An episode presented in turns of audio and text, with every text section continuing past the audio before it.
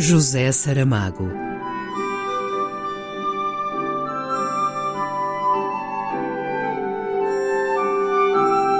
A caminho do centenário.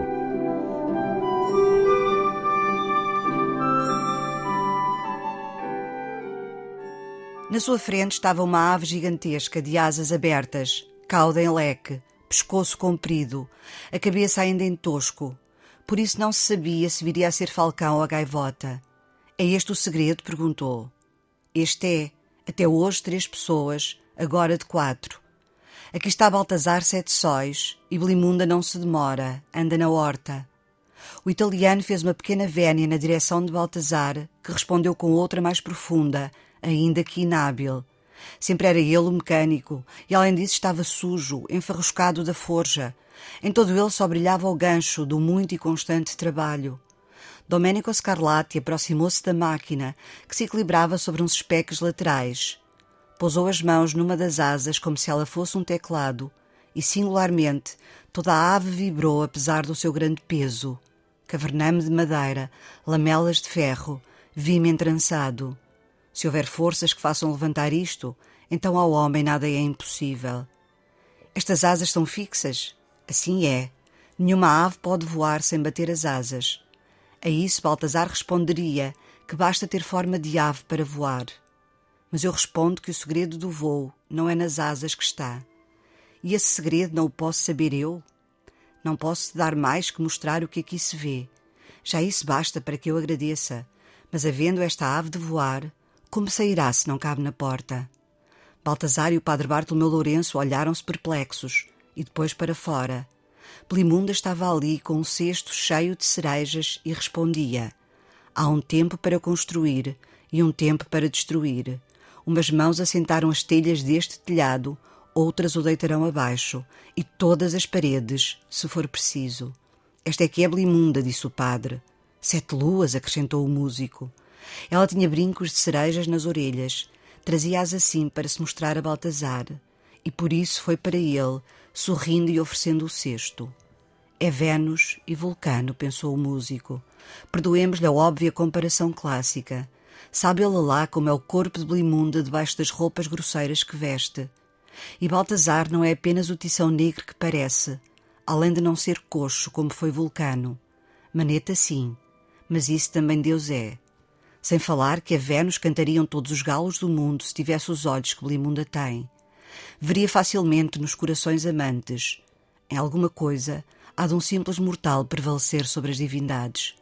E sem contar que sobre Vulcano também Baltazar ganha, porque se o Deus perdeu a deusa, este homem não perderá a mulher.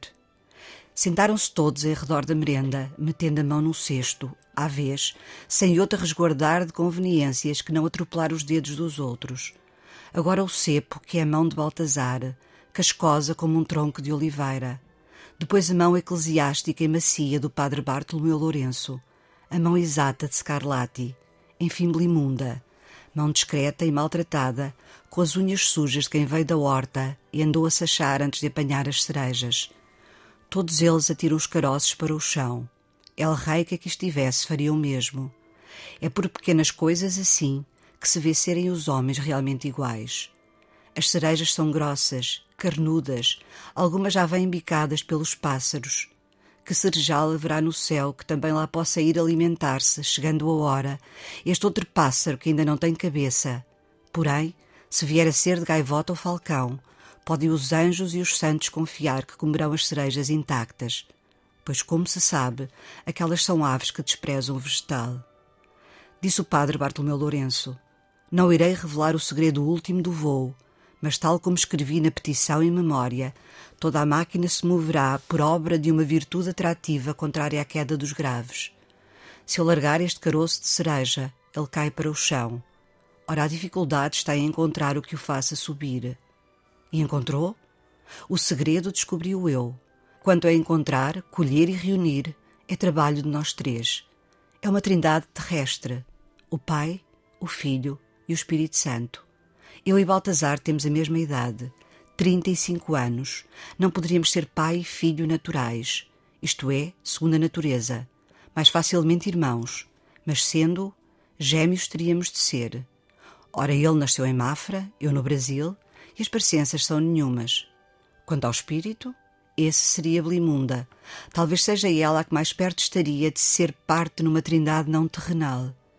Trinta e cinco anos é também a minha idade, mas nasci em Nápoles. Não poderíamos ser uma trindade de gêmeos. E Blimunda, que idade tem? Tenho vinte e oito e sem irmão ou irmã.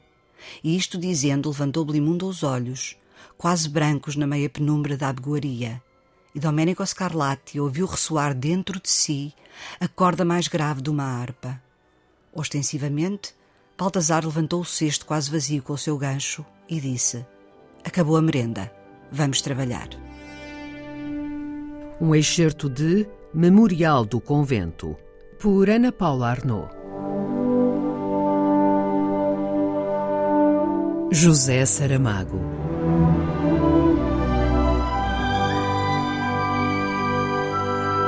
A caminho do centenário.